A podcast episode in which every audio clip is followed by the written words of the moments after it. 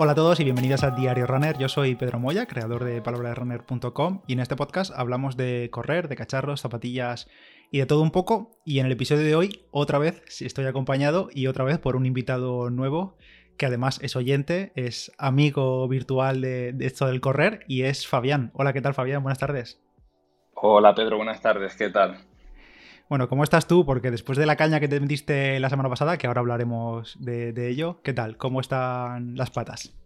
Pues las patas están sorprendentemente bien, porque la verdad es que yo me esperaba estar peor, pero no, ya ayer yo me encontraba pues sorprendido diciendo que, le pasa, que no tengo agujetas, no tengo molestias. Si, si, hubiese sido por mí, hubiese ido a correr y todo, pero claro, la sensatez aquí mandaba y, no tocaba, tocaba un merecido descanso. Muy bien, muy bien. Bueno, em, primero, antes de, hablarte de este reto que te has marcado, que muchos oyentes no sabrán ni de lo que estamos hablando, eh, cuéntanos, ¿quién es Fabián?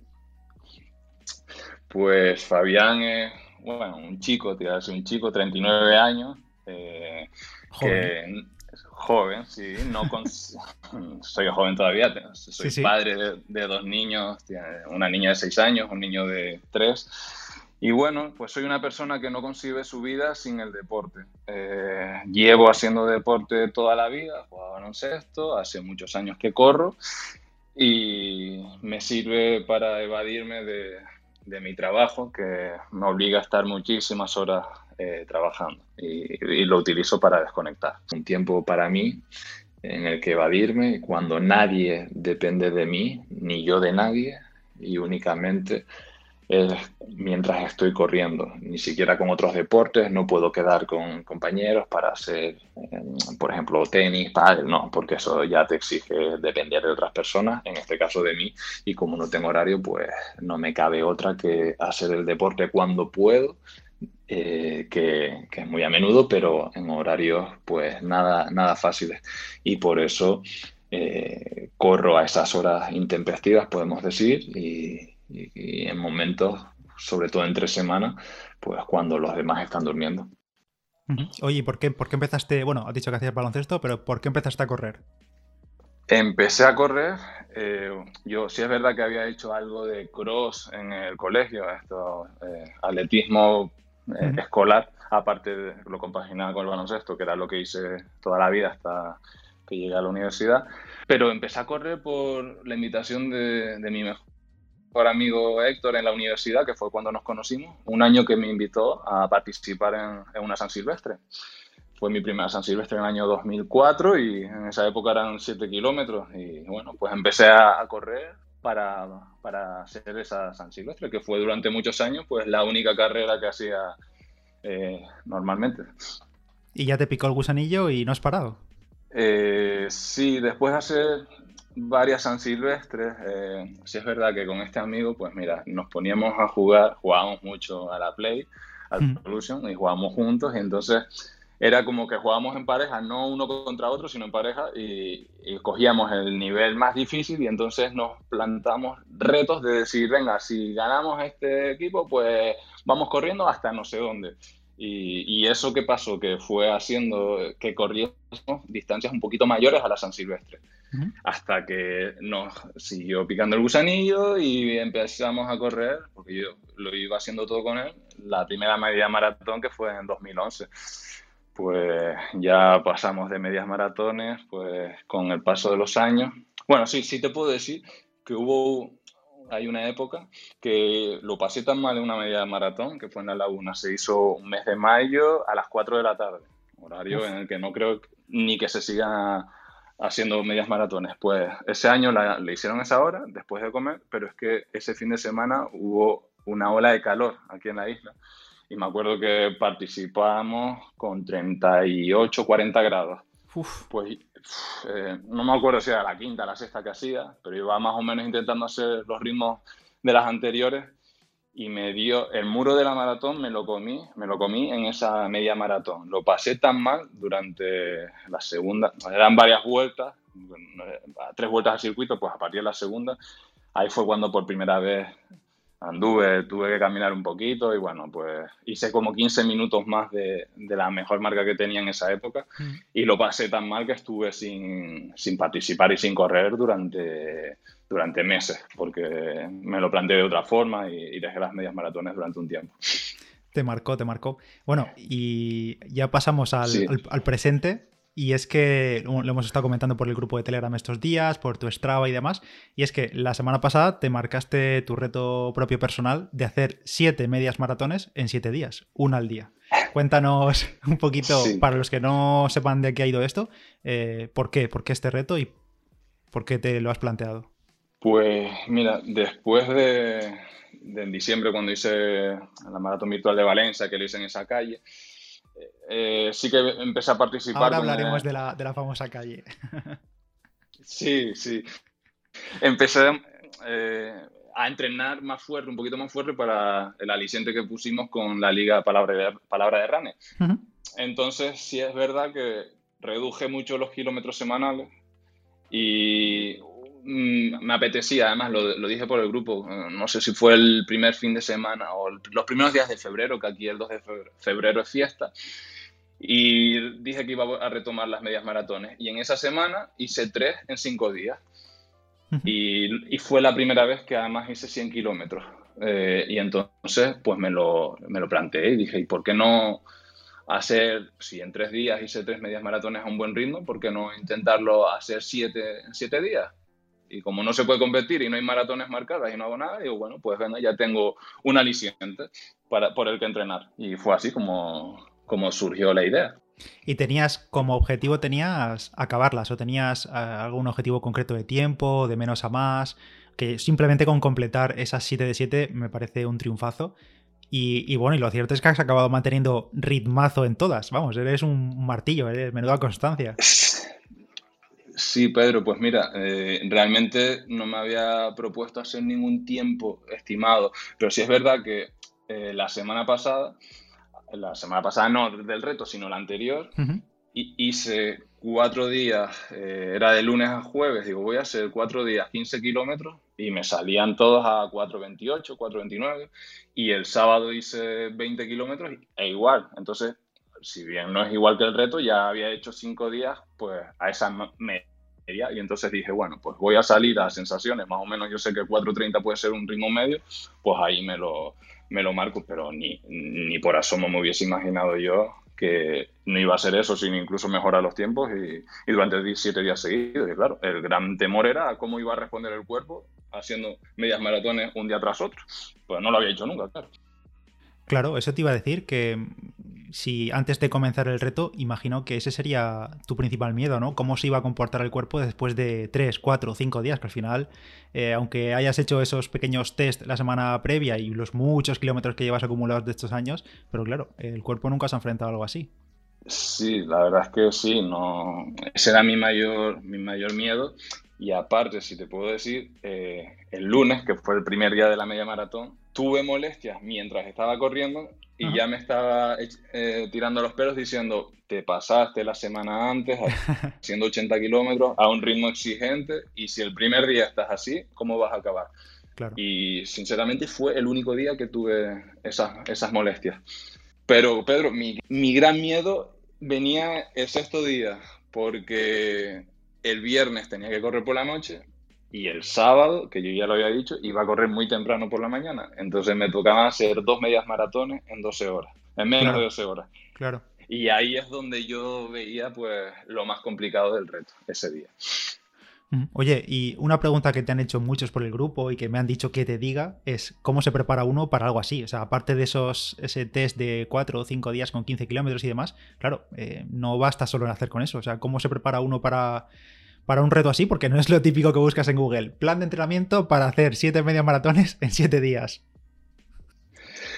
Pues, a ver, yo sí me lo planteé es porque en el fondo tenía la esperanza y bueno, de, hacerlo, de que realmente lo iba a poder hacer, aunque era un reto importante, era algo que creo, creía yo en mi interior, que era asumible, vamos, que no, no era algo descabellado, porque dentro de mi locura tengo algo de cordura.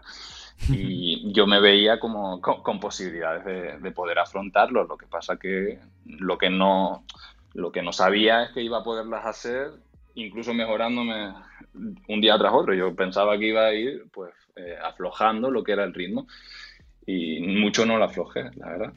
Eso, bueno, lo puede ver la gente en tu, en tu Strava, que lo vamos a dejar en las notas del episodio. Y para repasar un poco así por encima, sin meternos mucho en detalle en los ritmos ni nada, las hiciste todas, las siete, entre 1.36 y 1.32. O sea, como un reloj. 1.33, o sea, una hora 33, una hora 34, una hora 35, 34, 35 y la última, la más rápida. Sí, la, última era más rápida, era la más rápida que yo había dicho que iba a ser tipo homenaje final de vuelta grande ciclista, el tour, todo descanso, pero ¿qué pasa? Que me vi con tanto apoyo el sábado cuando, y te lo agradezco enormemente cuando pusiste el enlace en el grupo, que, claro, empezó a desbordarme los cudos, los ánimos, y, es que es como dije el domingo en el comentario, que me llevaron en volandas. Es más, hubo un momento en el que iba tan emocionado cuando empecé, porque que los tres primeros kilómetros eran 4.17, 4.16. A ver, mi mejor marca oficial en media maratón es 1.30 a 13 segundos. Y era tal la excitación positiva que tenía que dije, venga, sal a 4.17, que es el 1.30, y a ver si lo baja. Lo que pasa que ya a partir del cuarto, quinto kilómetro dije, eh, a ver, no, no reduje mucho, pero sí que ya lo llevé otra vez a, los tiempos que estaba acostumbrado. Claro, claro, claro. Durante, toda la semana. Oye, y vamos a hablar de eh, la peculiaridad, yo creo que más importante el detalle a comentar, que es que has hecho todo esto y has hecho muchas otras cosas eh, en otros tiempos en, una misma calle. O sea, has corrido siete medios maratones en una calle, en tu calle, de 500 metros. Ida y vuelta, ida y vuelta, ida y vuelta, así hasta completar las distancias. Sí, sí, en la, famosa calle El Muelle. Y mucha gente se, pregunta, ¿y por qué lo haces ahí? Sí, mi pregunta es, ¿por qué te gusta sufrir tanto? O sea, pudiendo hacerlo un poco más libre. Es que para mí no es ningún sufrimiento. Estoy tan acostumbrado que, que me pones ahí y bueno, ya si me retrotraigo al año pasado al confinamiento y estar corriendo en mi casa, pues que la gente cuando me decía que yo estaba loco por hacer todas esas carreras en, en 500 metros. Cuenta, cuenta esto, ¿qué hiciste en confinamiento? Yo me veía entrenando en el paso. Cuando, no, el 14 de marzo del año pasado, fue el último día que yo estaba siguiendo una planificación. Solo he estado 10 semanas con un entrenador y justo me pilló ahí en medio porque quería hacer la maratón de Madrid. Y dije, en ese enero digo, venga, vamos a hacer las cosas bien. Me puse con un amigo que fue monitor mío de gimnasio y, es un, gran atleta y, me puso a entrenar. Y justo ese último día fue cuando nos encerraron. ¿Qué pasa? Que yo tenía la esperanza de que se pudiera celebrar esa maratón de Madrid. Y entonces, cuando no podíamos salir, pues yo empecé, digo, ¿qué hago? Eh, no podemos salir a la calle. Intenté entrenar en el garaje de nuestro residencial, al día siguiente llega un correo, las zonas comunitarias están prohibidas para cualquier tipo de ejercicio, bueno, pues ya me vi obligado de correr en la terraza de mi casa. Que la terraza, pues, tiene un pasillo lateral de 14-15 metros, pues yo ahí me hacía miniseries, hmm. sprintaba, giraba, son cinco, imagínate, 5 metros por delante, 5 por detrás. Eran como 25 metros una vuelta. Pues yo en los 5 metros daba la vuelta, sprintaba en, ese, en esa terraza. Pues había días que hacía mini sprint. Muchas veces al principio era mantener el equilibrio, porque es como si estuvieses jugando al Tetris con el cuerpo para poder ir girándote. Y bueno, aprovechaba la única reta que tenía. Pues así estuve todo ese tiempo y, y la maratón de Madrid estuve durante muchos sábados entrenando dos horas, que me, pues imagínate tú los ritmos que puedes hacer cuando estás parando continuamente, pues a 7 minutos el kilómetro, siete y pico. Y el día de la maratón de Madrid, pues pensé hacer eh, una media maratón y cuando llega la media maratón, que ya dos horas y no sé cuánto, pues digo, mira, mm, como me habían mandado la medalla virtual, digo, va, la hago completa. Y, terminé, la maratón dentro de casa. Pues comparado eh, con entrenar dentro de mi casa, imagínate en esas circunstancias, pues 500 metros para mí es un mundo libre. Y, inacabable, vamos. Claro, te iba a decir justo eso, que comparada con la terraza, eso, 500 metros de línea recta es una maravilla, claro. Oye, ¿y cómo, o sea, entiendo que para ti es algo normal o que no te parece muy duro, pero psicológicamente, o sea, cómo entrenas la mente para tanto para la parte de la terraza como para eso, una calle de 500 metros, porque yo pienso, o muchos pensamos que cuando lo típico estamos en una carrera popular y nos ponen un giro de 180 grados, lo odiamos, o sea, no me quiero imaginar esto. Sí, los 180 grados es lo peor. Lo que pasa que como son dos carriles, me abro todo lo posible y entonces, bueno, pues parece que no es tanto el esfuerzo pero lo que hago es, pues, uno los giro de derecha, otro los giro de izquierda, así no voy sobrecargando la cadera nunca, bueno, es que estoy tan acostumbrado. Y mentalmente, ¿sabes lo que pasa, eh, Pedro? Que cuando, bueno, no, lo dije antes, pero cuando en ese impasse que estuve sin correr, porque lo había pasado muy mal en la media maratón, eh, transcurrió el tiempo y, y, lo que quise hacer una vez, eh, una maratón que me quise eh, preparar en una cinta. Entonces, claro, pasé muchos kilómetros encima de una cinta mirando por una ventana.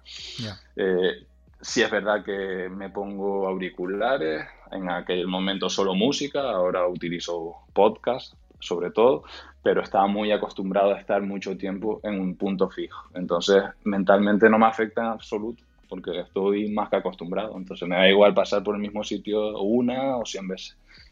Claro, me, imagino.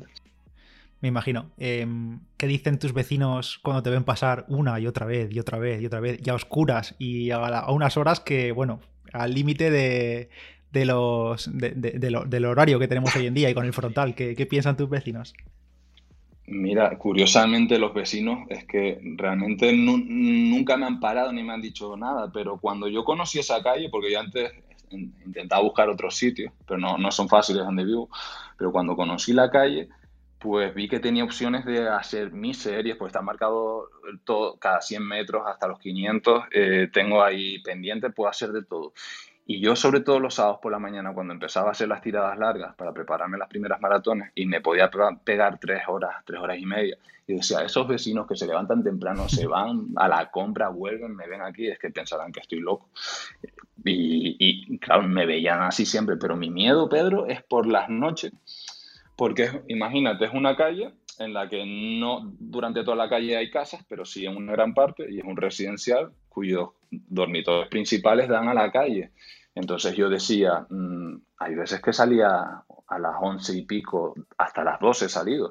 Digo, y con el ruido de los pasos ahí corriendo, puedo estar molestando a algún vecino que esté intentando dormir. O a, veces me imaginaba a la policía que me, que me fuese a parar o, mira, ¿qué haces corriendo a estas horas? Tú no es que estás molestando. La calle es una vía pública, pero claro, yo podía molestar hasta que tengo un conocido ahí en el mundo del trabajo y, me tranquilizó diciéndome, no, no, que no se te oye, que molestan más los que van por las mañanas con los portazos de los coches, porque ahí se reúnen los fines de semana, a lo mejor eh, grupitos de cinco o seis, esos molestan, se ponen a hablar, pero que a ti realmente no se te oye.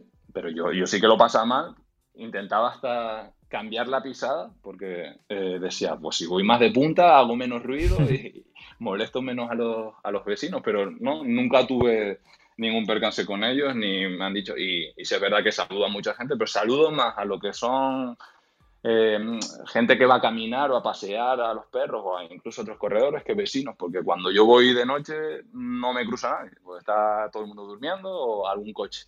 Bueno, coche es una zona sin alumbrado público y lo utilizan muchos para otros menesteres.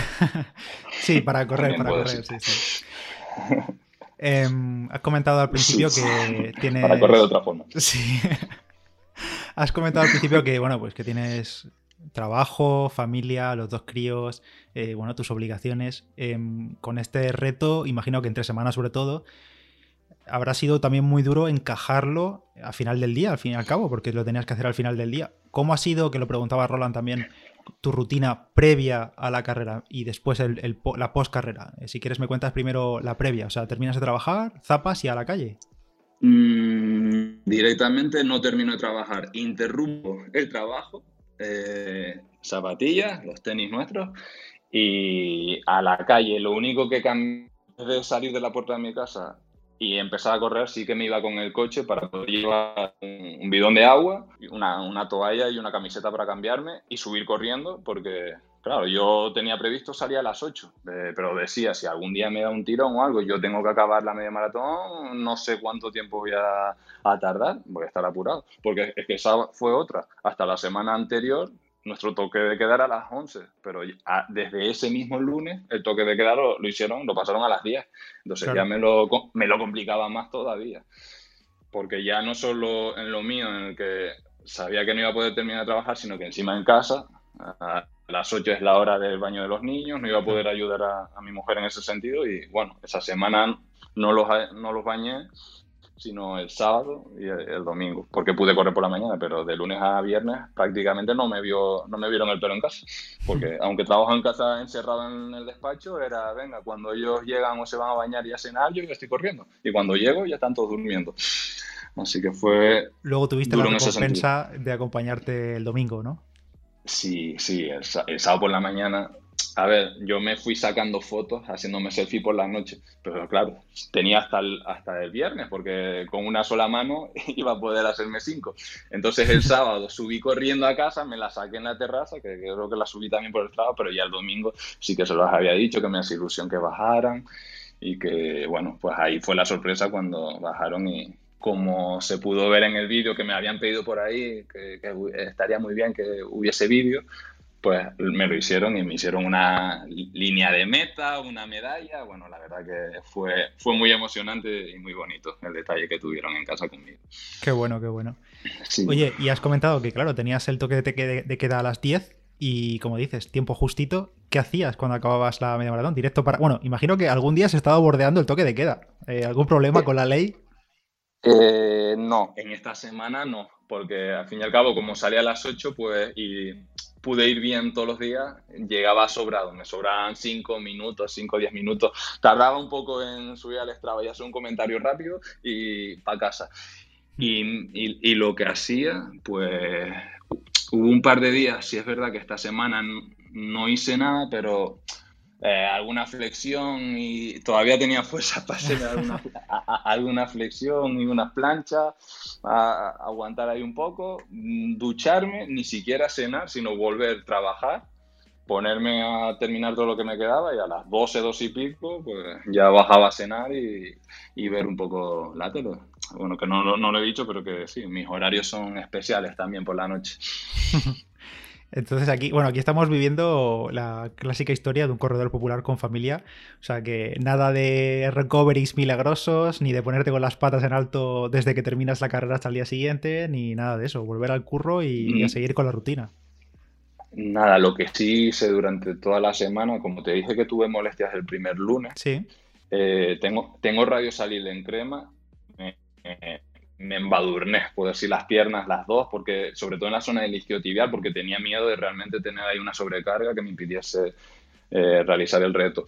Y entonces, como me fue bien el martes, mm, no te alivio, pues sí que empecé a todos los días ponerme un poquito de radio salir en la zona de los gemelos y los isquios, que era lo que más podía tener cargado. Pero mm, nada de otro, ni me tomé ni aspirinas, ni... Es que no tomé ni isotónicos, ¿no? En toda la semana no, no, no bebí nada que no fuese agua, imagina. cambiaste, imagino, no sé si cambiaste algo de la alimentación también o metiste más hidratos, no sé, o más o menos seguiste con tu rutina normal. Seguí con mi rutina, que no es normal, sí para mí, que, que mira, aprovecho a decirte, yo hago el ayuno intermitente este de 16 horas sin haberlo sabido durante muchos años, porque ¿qué pasa? Que yo no desayuno porque hubo un momento en el que empezaba a correr, por esos sábados por la mañana, eh, con el estómago vacío, me gustaba, veía que aguantaba y entonces pues ya lo llevé al día a día y realmente no desayuno nunca, pero como cuando voy a la oficina una ensaladita del supermercado y poco más, pero después me pegó unas cenas que, claro, el tema de las tiradas largas, pues que son alucinantes, me atiborro y puedo comer cantidades que no me lleno. Dejo de comer por decir, mira, es que no es normal, pero es que podría, Y, te estoy hablando de la una de la mañana. Entonces, doce y media, una de la mañana, hasta las cuatro, cuatro y pico, pues echas a contar son las 16 horas. Y eso llevo haciéndolo, pues, tres o cuatro años. Y, y me ha servido. Entonces, he seguido igual y lo que sí es verdad que cuando llegaba a casa me duchaba y seguía con el trabajo y cuando iba a cenar sí que me notaba más vacío de lo normal. Pero nada, comía normal no, no, no introduje nada especial. Oye, cuéntame un poco, vamos a hablar de algo de, material, porque ya sabes que a la gente le gusta hablar siempre de, pues, de zapas, de lo que utilizaste y demás. Eh, cuéntame, ¿qué, equipamiento llevabas? ¿Repetiste toda la semana sabiendo que pasaban los días y iba todo bien? Dijiste, bueno, amuletos, repito todo, ¿cómo lo hiciste? A ver, eh, los dos primeros días corrí con la Pegasus 37 tan denostada que tenemos, que te puedo decir, eh, tengo, es que tengo varios modelos iguales de Pegasus, porque yo siempre fui para hacer maratones de correr con mis Uno y con la Wave Rider. Pero con la Pegasus 35 y 36 me fue tan bien que empecé a correr con Pegasus. Lo que pasa que con la Pegasus 37 hice una maratón virtual, aquella la de diciembre, y sí es verdad que a partir del 30-32 se me cagaron un montón los gemelos.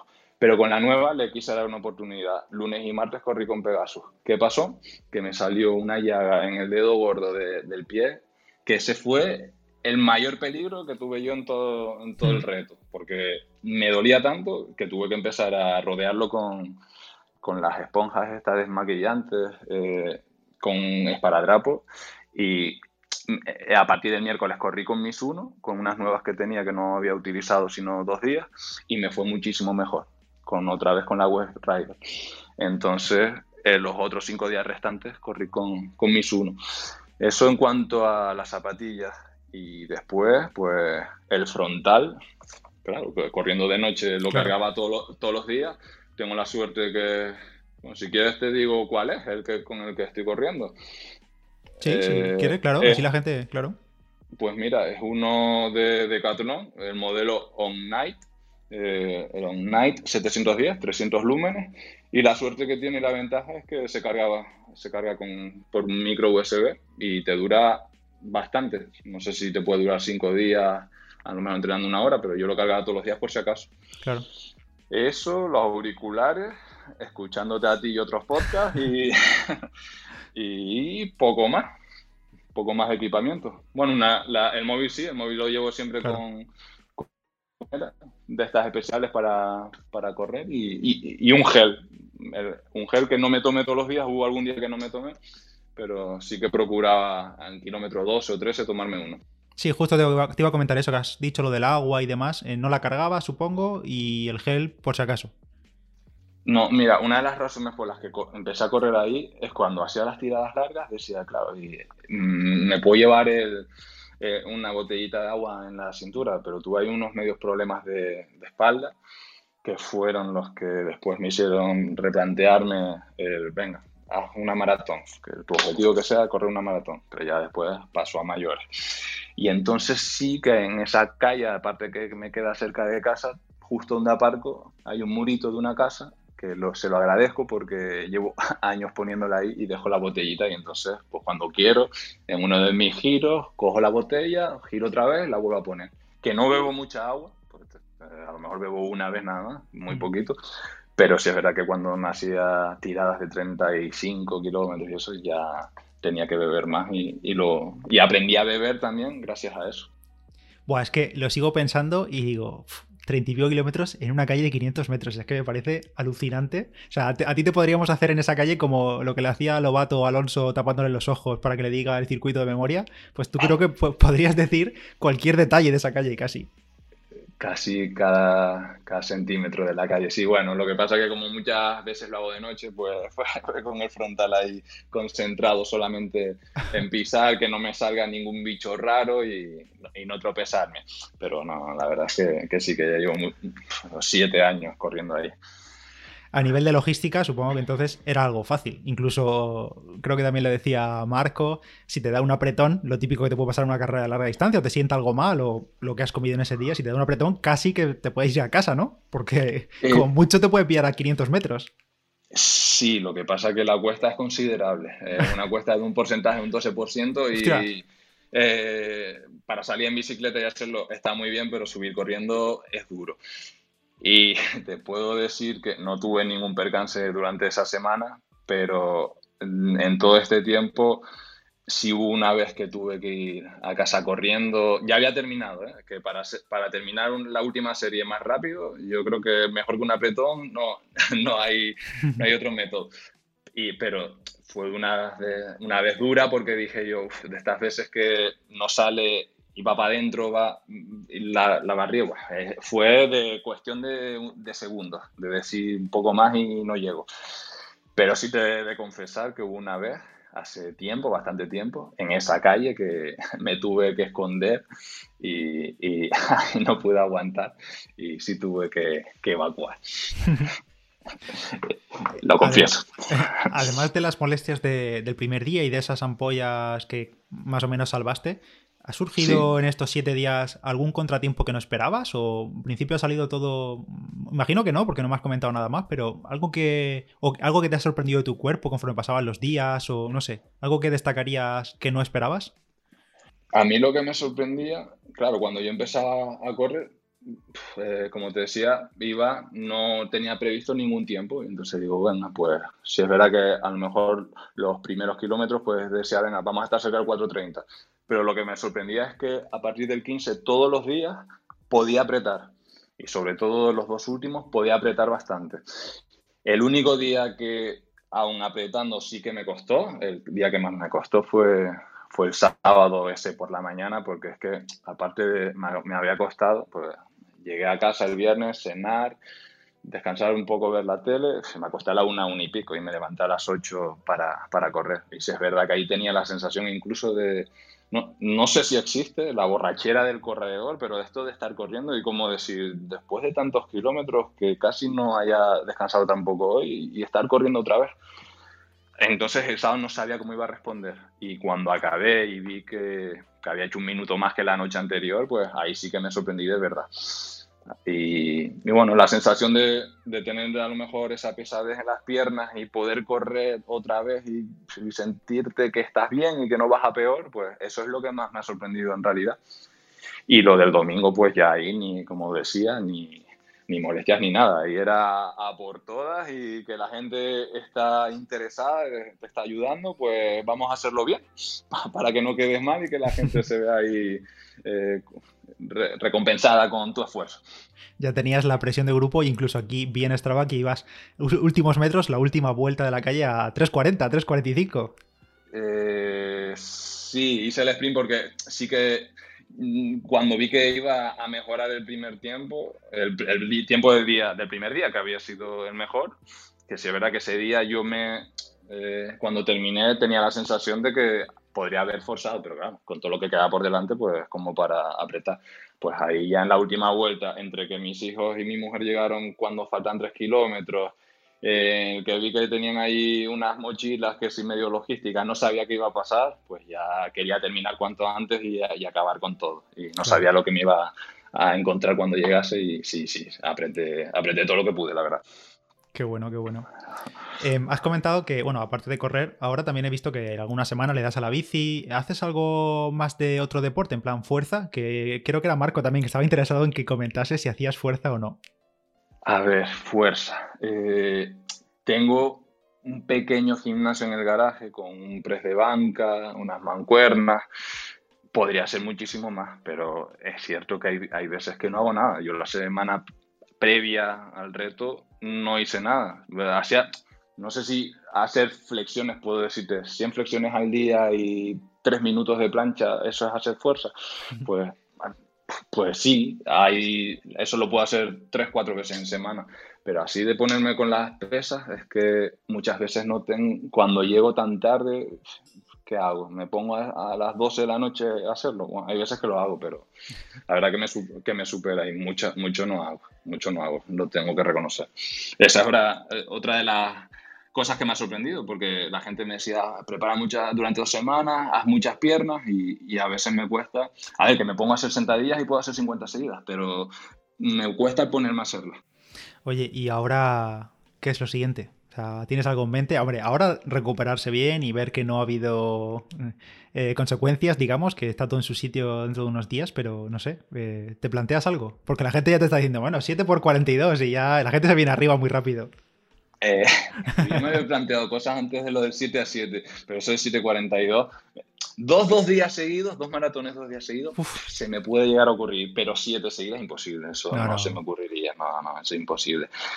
Lo que, a ver, lo que sí se me había ocurrido, que ya estuve comentando, en esta calle que no tenemos alumbrado público, eh, vamos a ir en esta, en esta urbanización que es privada, que no está recogida por el ayuntamiento durante no sé cuántos años, pues sí que se me había ocurrido el hacer algo. Yo había pensado correr por alguna causa solidaria. Ya hace bastante tiempo que lo había pensado.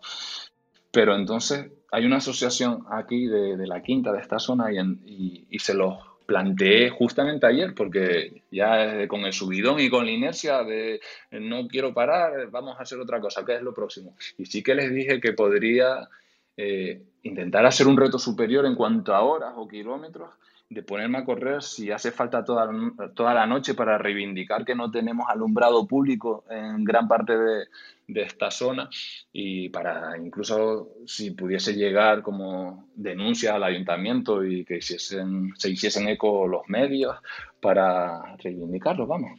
Y bueno, pues había dicho cuando se quite el toque de queda, que no sabemos cuándo va a ser, pueden pasar meses todavía, pues a lo mejor hacer toda una noche, desde que oscurezca hasta que amanezca al día siguiente, mm, correr con, un frontal, ¿cuántas horas pueden ser? ¿Siete? ¿Seis? ¿Siete? No lo sé. Y ya incluso vecinos se, se, fueron eh, uniendo a la causa diciendo que también querían participar.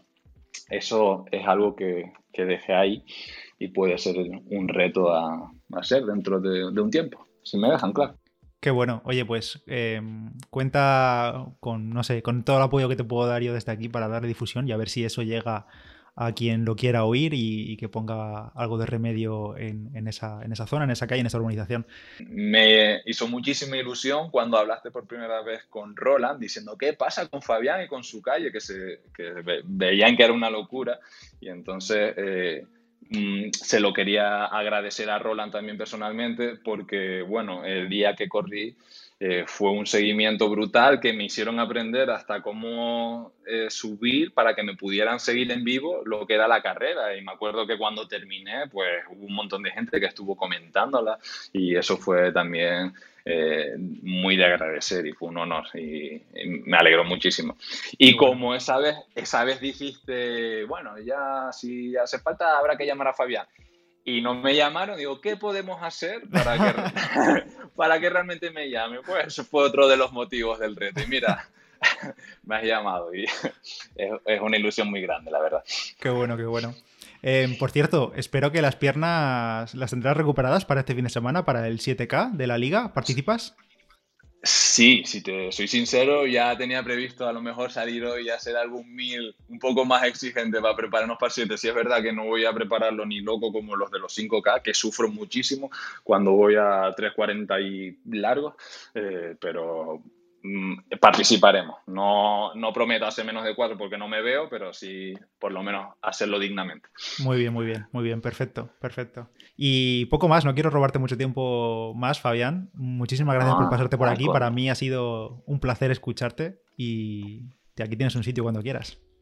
El placer y el honor es mío. Te agradezco que hubieses eh, lanzado al grupo lo del sábado porque la verdad es una avalancha de ánimos que me ayudaron muchísimo. Yo ya el sábado después de correr por la mañana veía que ya estaba hecho, ya lo tenía en el bolsillo, pero te digo que la sensación con la que corrí el domingo, eso no lo había experimentado nunca. Y en gran parte fue por el apoyo masivo que tuve del grupo del Telegram y bueno, y en Strava, pues no sé, tripliqué los seguidores, la verdad que agradezco a, todo el mundo y, y, me veía pues con la obligación de devolver ese cariño recibido ante todo ese apoyo que me brindaron y te lo agradezco, además que es un honor poder participar en, tu podcast, Pedro.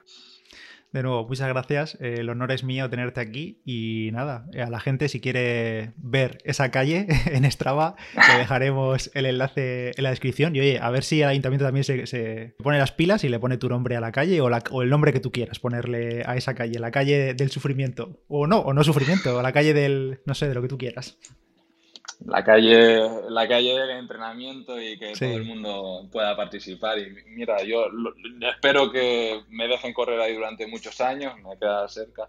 Y si algún día ponen luz, pues bienvenido sea. A lo mejor se llena de corredores, pero yo, pues, yo creo que por los horarios que yo hago seguiré corriendo solo. Muy bien, muy bien, Fabián. Pues nada, lo dicho. Muchísimas gracias de nuevo, Fabián. Y en las notas tenéis su Strava y el grupo de Telegram, que os animamos a que os paséis por allí, que siempre hay, siempre hay algo, algo de vidilla, hay algo que comentar. Y nada, de nuevo, gracias y nos escuchamos en el siguiente. Adiós, Fabián. Hasta luego. Adiós.